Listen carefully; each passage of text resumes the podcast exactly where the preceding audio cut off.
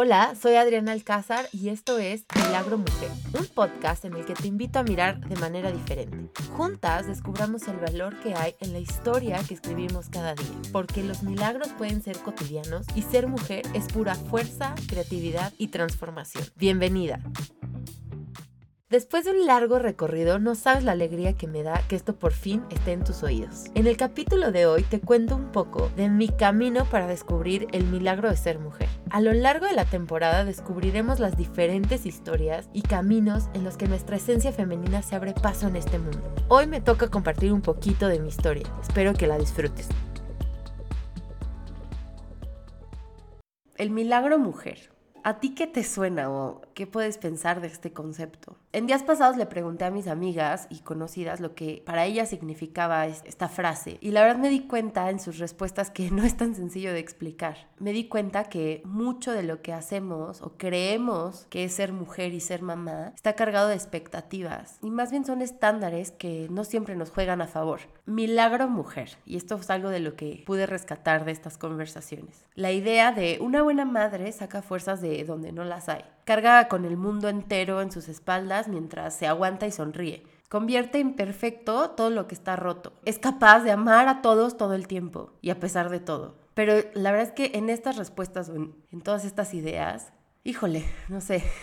Yo me pregunto que si es realmente esto de lo que se trata la vida de las mujeres y la vida de las mujeres que elegimos la maternidad. No estoy segura si es que nuestros hijos necesitan una mamá programada como un robot para crecer bien, para, para estar bien, que al final es, es, mucho de lo que nos mueve. Y si a ti te pasa como a mí, hay una parte lógica que cuando escucha estas como estándares te grita, claro que no, no hagas eso, huye.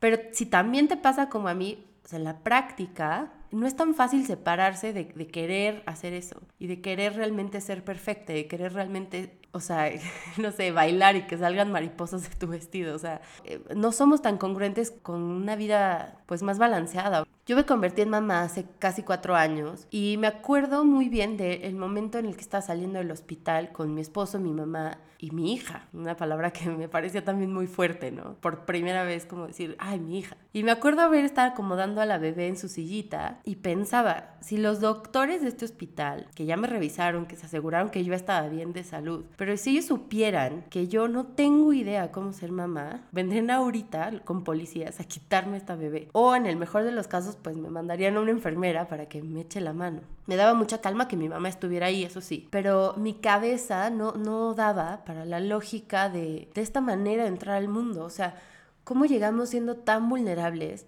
Y cómo dependemos tanto de nuestros papás y en este caso de, de nuestras mamás.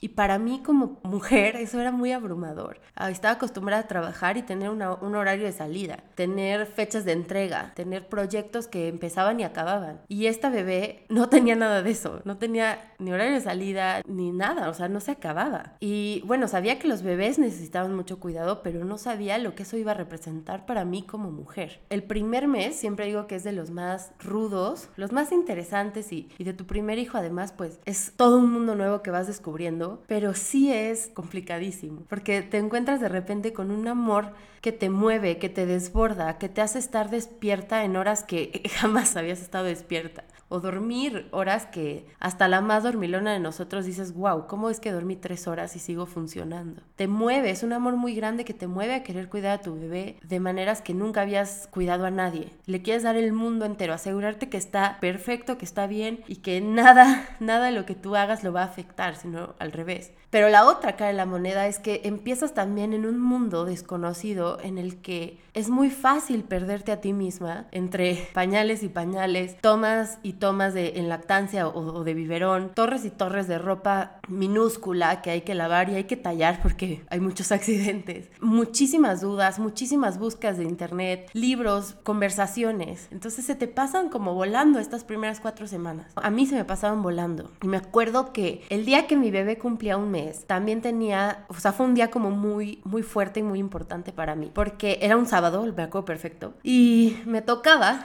la famosa revisión de niño sano, ¿no? Con el pediatra. Y ese mismo día, terminando la revisión del pediatra, tenía un baby shower. Entonces, pues para mí fue un día como clave y lo sentía como, como con mucha expectativa y como una bocanada de aire de, o sea, voy a salir al mundo real, ¿no? Me voy a tomar un café, voy a desayunar, voy a ver gente que conozco, que quiero. Y bueno, me acuerdo que tenía mucha expectativa. Hoy, cuando veo para atrás, me da como mucha compasión ese día. Me da compasión verme a mí con un cuerpo posparto que nada me quedaba, me tardé horas en encontrar qué ponerme. Sentía muchos nervios de ir al pediatra porque sentía que él mandaba, ¿no? O sea, él me había amenazado que si mi hija no había subido tantos gramos, me iba a quitar la lactancia exclusiva y me iba a mandar fórmula. Entonces yo me sentía que iba como a, sí, a revisión militar. Me acuerdo que hasta en el estacionamiento llegué y le dije a mi esposo, espérate, espérate, y le, empecé a dar muchísima leche a la bebé porque, o sea, si no lo subió, al menos ahorita va a traer esos gramitos en la panza. O sea, realmente iba como con mucho nervio. Pero también me da, o sea, esas partes, bueno, son como las luchitas comunes, pero creo que para mí ese día significó mucho por el baby shower, por lo que pasó en esa reunión, ¿no? Entonces yo llegué como cualquier reunión con amigas, presumía a mi bebé, estaba lleno de mamás, la festejada o la, la del baby shower es una de mis mejores amigas, entonces llegué a platicarle un poco de mi experiencia, o sea, como con mucha emoción en este sentido. Pero empezó a pasar el tiempo y yo, o sea, amarrada, instalada en la silla. Nunca en la vida encontré motivo para pararme a cambiar un pañal, para irme a mi casa, o sea, no me pegó el cansancio, no, nada, como que me olvidé de este rol en el que me había clavado tanto el último mes de solo ser mamá y solo estar cuidando a mi hija. O sea, ningún bebé fue lastimado ese día, mi hija está perfecta y le fue bien, pero me di cuenta que yo estaba como que en otro mundo. Me acuerdo que se fue todo el mundo, quedaron solo la familia muy cercana de mi amiga, es de mis mejores amigas, entonces yo ahí como que me colé y ya, la fiesta se convirtió en comida, se convirtió en una sobremesa muy larga, etcétera, y ya como que ah,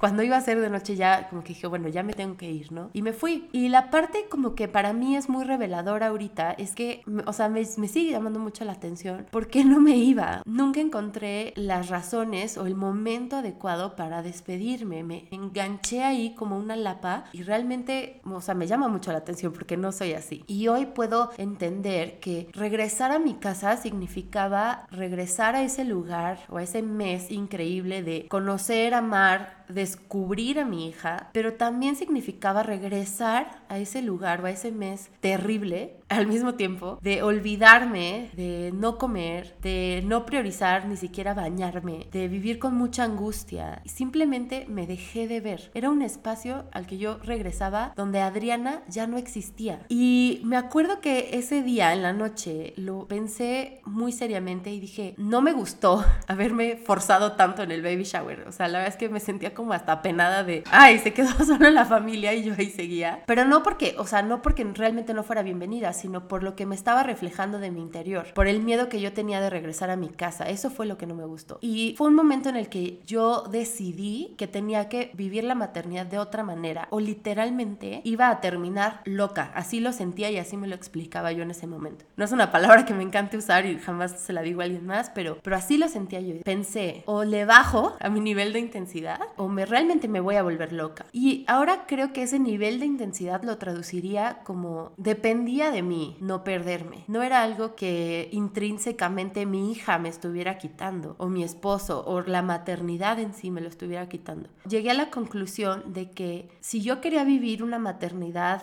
disfrutable, milagrosa, que pudiera realmente tener un impacto positivo en la vida de mi hija y que pudiera criarla incluso de manera diferente, tenía que encontrar la manera de amar y cuidar sin que eso implicara yo borrarme como persona, sin que eso implicara yo desaparecer o yo morir. Hay muchas frases que hablan de cómo en el momento en el que se da un parto o se da un nacimiento, tu antigua yo muere y nace una bebé o nace un bebé, pero a mí me gusta agregar que también nace una nueva mujer y también nace una nueva persona. La parte clave creo que es que este segundo nacimiento de nosotras como mujeres no es tan espontáneo. Creo que es algo que tenemos que buscar, es algo que tenemos que fomentar. Y hoy quisiera que nos quedáramos con esta idea. Como mujeres tenemos la capacidad de crear milagros, de crear magia, creo firmemente que esto va a ser complicado que suceda si no nos atrevemos o no damos los pasos para realmente nacer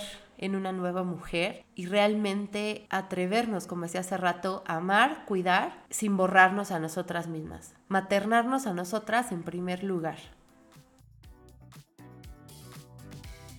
Maternarnos a nosotras en primer lugar. Es una frase muy sencilla pero bien profunda. En mi historia, la maternidad fue el momento que me llevó a perderme, pero también fue la oportunidad para encontrar mi verdadero rumbo. Cuéntame si esto conecta con tu historia o si para ti ha sido diferente. También, si disfrutaste este primer capítulo, aprovecha, suscríbete, compártelo con tus conocidos, dale todas las estrellitas posibles y bueno, ponte cómoda. Encontraste un espacio para ti y espero verte por acá la próxima semana.